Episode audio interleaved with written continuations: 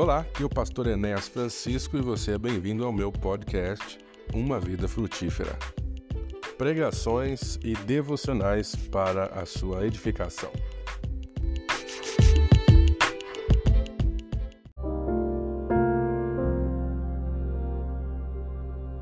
Olá, nosso tópico de hoje é Guiado por Deus.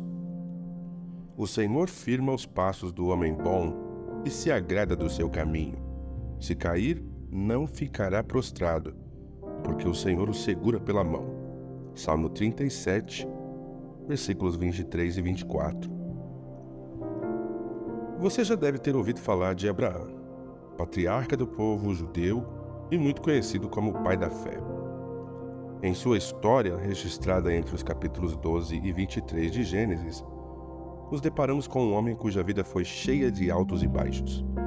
Ele ouviu de Deus uma ordem que consistia em sair de onde estava, um lugar que lhe era muito familiar, e partir para um lugar que Deus ainda lhe mostraria. Além disso, recebeu de Deus uma promessa absurda. Ele seria pai de uma grande nação, mas já tinha idade avançada e sua esposa não podia gerar filhos. Ao longo de sua caminhada, Abraão viveu coisas que jamais imaginou. Mesmo quando errava, o pai o trazia de volta para o centro da sua vontade e o guiava para viver suas preciosas promessas. Note que coisa maravilhosa.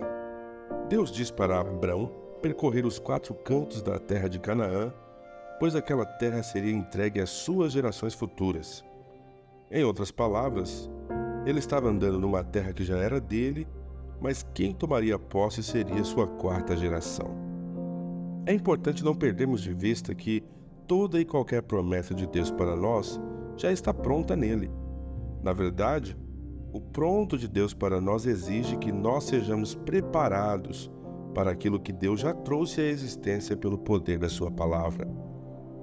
Diferentemente das minhas promessas como marido, pai ou amigo, existem muitos fatores que podem impedir que eu cumpra uma promessa que tenha feito a alguém, por mais simples que seja. Eu não tenho controle nem garantias sobre minha própria vida e minhas promessas não são garantidas por nada, nem mesmo por minhas melhores intenções. Deus, por outro lado, sustenta todas as coisas pela palavra do seu poder, e não há nada que ele não possa fazer acontecer.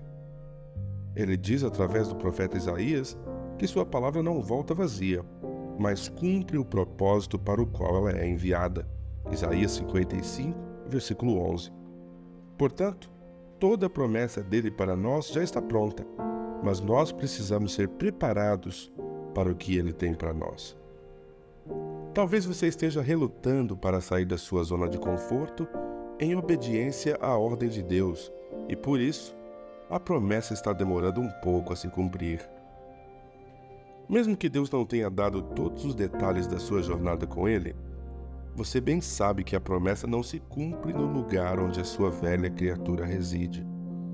Mesmo que Abraão estivesse sobre Canaã prometida, a nação de Israel não estava pronta para tomar posse.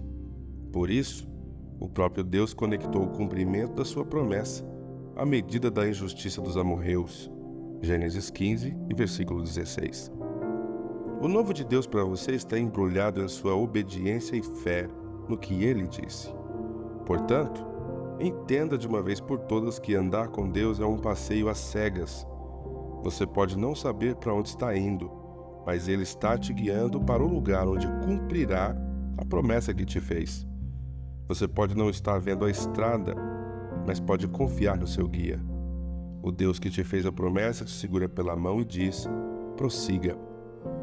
Deus já via a segunda e a terceira geração de Abraão estabelecidas e o cenário pronto para que a quarta geração, sob a liderança de Josué, tomassem posse da terra prometida.